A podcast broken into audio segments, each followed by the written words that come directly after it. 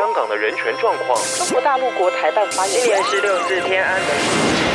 从新闻看见真实的中国，欢迎收听《中国这一刻》。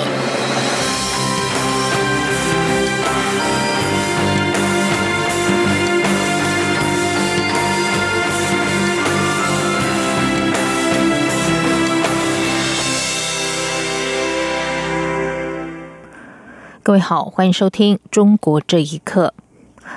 彭博报道，美国总统川普将与中国国家主席习近平预计在十一月底的二十国集团峰会 （G20） 的期间举行川习会。对此，白宫发言人桑德斯二十九号下午在长约二十二分钟的简报会上，仅简短的表示，希望川普和习近平的会面能够顺利进行，但是他不愿意在会谈前对美国可能采取的措施多做评论。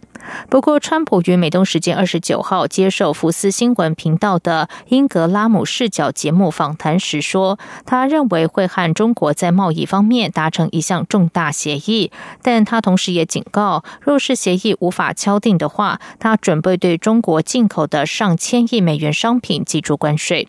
彭博社报道，如果川习会进展不顺利，美国对两千五百七十亿美元的中国进口产品征收关税就可能实施。宣布时间点可能是十二月，而关税生效日期恐怕将在明年二月的农历年期间。美元对人民币汇价今天持续走向贬值的态势，中间价来到六点九五七四元，再向七的关卡靠拢。由于中国台商目前面临美中贸易战，台湾外资营认为人民币贬值倒是可以抵消台商对于美国加征关税所带来的压力。由于中国经济明年将放缓，货币政策维持宽松，都将使得人民币短期难以有升值空间。记者陈林信宏报道。根据媒体彭博社引述知情人士的报道，美国总统川普和中国国家主席习近平下个月将出席二十国集团 G20 峰会，届时将会利用峰会的时间举行会谈。如果进展不顺利，华府有可能在十二月初宣布对剩余的两千五百多亿美元的中国商品加征关税。就在美中贸易战传出可能进一步恶化之际，美元对人民币汇价这几天又走贬。三十号中间。价来到六点九五七四元，再向七的关卡靠拢。金展银行认为，中国对美国出口占当地 GDP 比重达到二到三成的城市，像是东莞、苏州、广东、上海和浙江等城市会受到较严重的负面影响。但是，中国官方透过人民币贬值刺激出口的可能性不高，反而会在碰触七的价位时予以干预。目前贸易战的一个压力，所以大家看到人民币表现相对比较呃弱势一些。但是我们会觉得说，这个呃价位上可能呃，我以我们的预估值大概是一六点九五到今年底，但是也不排除它可能碰触到七的可能。那一旦呃超过七的价位，我们会觉得反而会觉得说，呃中国的官方可能会出来干预，呃七可能是一个呃时间也不会太长。瑞士银行则认为，美中贸易战不会是人民币贬值的单一因素。毕竟，中国经济放缓、财政货币政策宽松，再加上经常账盈余降低，都是推升人民币贬值的条件。因此，如果经济成长率明年放缓至百分之六以下，对于中国守住七的关卡意义也就不大。瑞银台湾区投资部副总裁何明全说。上半年来讲，中国的这个去杠杆的这样一个动作，本身经济就会慢下来，所以也不单单只是因为啊中美贸易战的关系。瑞银也预估，在贸易战的影响下，人民币还有百分之五的贬值空间。预测未来半年和一年恐怕会贬到七点一和七点三的水准。但如果经济成长放缓至百分之六以下，就会直接测试七点五的汇价。中央广播电台记者陈林信鸿报道：中共十九届四中全会何时召开？众说纷纭。最新的说法是会在十一月上旬举行，这也成为中国改革开放以来开会时间最晚的一次四中全会。有分析认为，北京期盼民主党在美国其中选举获胜，扭转贸易战形势。另一方面，习近平的权力受到挑战，可能也是重要因素。请听以下的报道。原先外界预估中共十九届四中全会会在十月下旬召开，但是中国国家主席习近平上个星期突然南下考察广东，并且预计十一月五号到上海出席国际进口博览会，显示习近平未来的行程相当紧凑，显然没有时间召开四中全会。多家媒体报道指出，四中全会很有可能在十一月美国其中选举之后召开。分析指出，北京期盼美国民主党重新掌控国会参众两院，到时会针对贸易战后续改革方案有所修正。香港城市大学前政治学教授郑宇硕接受自由亚洲电台采访时指出，无论这次选举的结果如何，美国的对华政策应该不会有太大改变。郑宇硕说。特朗普总统呢，对华政策呢，应该是不会有太大的变化的，有不断的向中国施加压力，这样子的争取，这样子的抗争呢，相信是长期的、持续的。要不要在建设方面呢，避免一个全面的两败俱伤的贸易战呢？这个球还是在中国的场里头，美国的中期选举呢？啊，有什么变化呢？相信呢，对于基本情况呢，不会有太大的影响。郑宇说，认为四中全会延期真正原因是中共领导层就如何回应美国的要求仍然举棋不定。清华大学政治系原讲师吴强表示，习近平南下期间连一篇完整的讲话都没有，加上四中全会日期迟迟不宣布，让外界有理由怀疑北京的权力斗争陷于焦灼。吴强说。只能显示说中共目前也好，对未来的长期的改革开放是缺乏一个明确的规划的。呃，公众也好，党内的干部也好，现在把一切的呃责任都全部归于习近平一个人。党的干部现在是面临两个选择，一个是向党的忠诚，还是向习近平个人的忠诚。外界认为，中国接下来的市场经济方向可能在四中全会上有答案。有人甚至认为，大方向仍然是经济上向市场放权，政治上更强调集权。以上新闻由央广整理报道。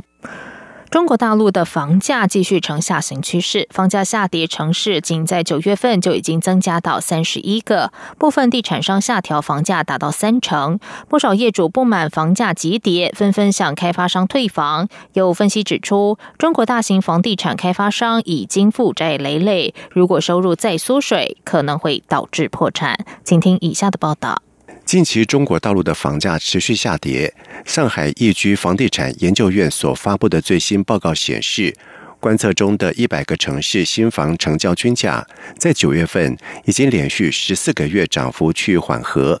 房价下跌的城市数量在近两个月持续的增加，九月升到三十一个。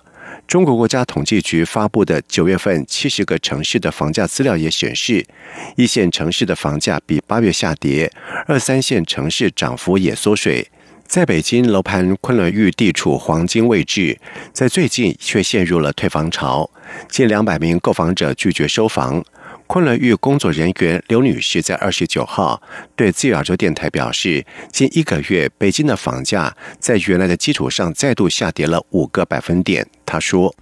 是的，买咱们房子的客户也知道房价跌了，然后我也跟他说了，说主要是买来住的嘛，然后再一个他。”没有那么多时间去挑房子，所以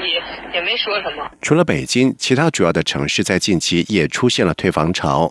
例如广州有楼盘降幅将近百分之十五，合肥景德镇、上饶、平顶山等地因为开发商降价，引发已经购买的民众要求退房。北京一家房地产中介公司李先生受访时表示，各地房价都在下跌，而且还在持续，不少二手楼已经无人问津。他说：“现在是跌的不少，这就是目前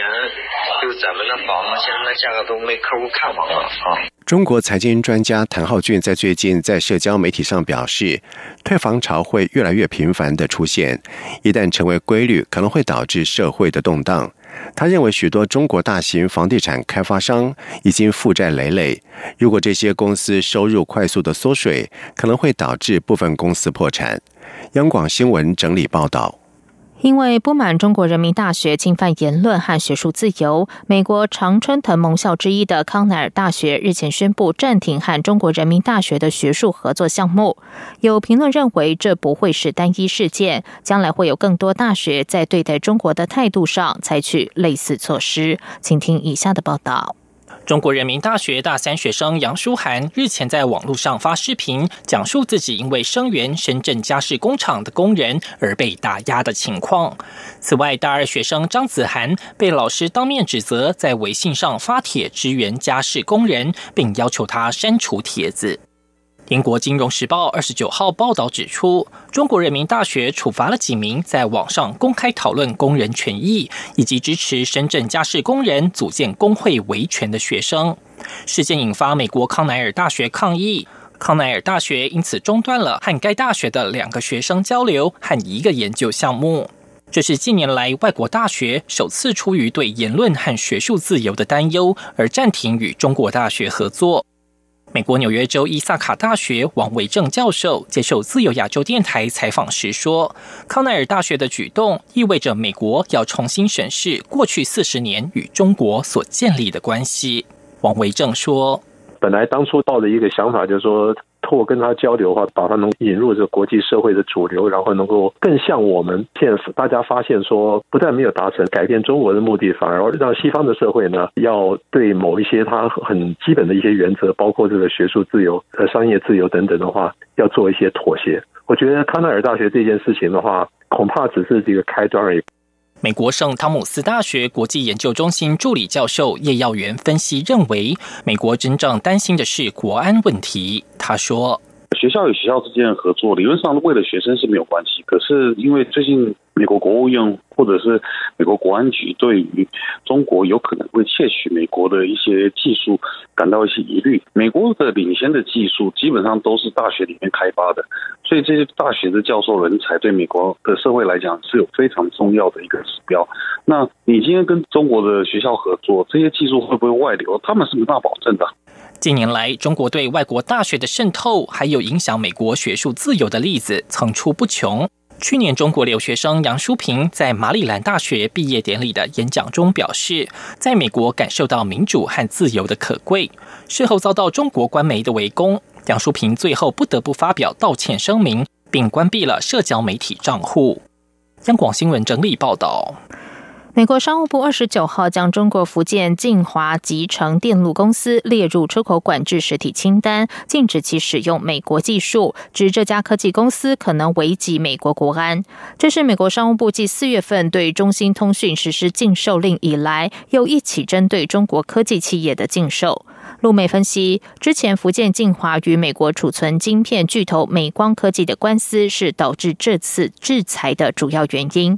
福建晋华和台湾的联华电子技术合作，主要生产低润晶片，并拥有十二寸晶圆生产线。去年十二月，美光科技在美国提告联华电子和福建晋华，指控联华试图招揽台湾员工，劝诱美光前台湾员工窃取档案，而这些档案可能被用于协助晋华在中国发展晶片科技。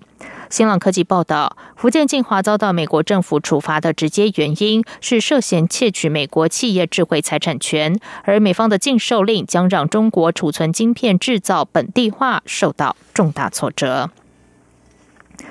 华人世界家喻户晓的武侠小说泰斗，本名查良镛的金庸，今天傍晚经传在香港病逝，享受九十四岁。被誉为二十世纪最具影响力的武侠小说家的金庸，是在今天下午于养和医院病逝。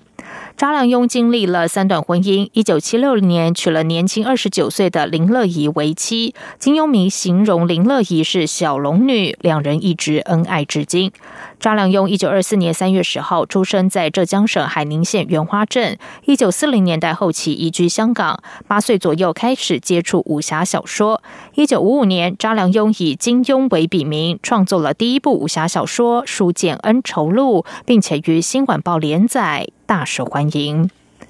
以上，中国这一刻，谢谢收听。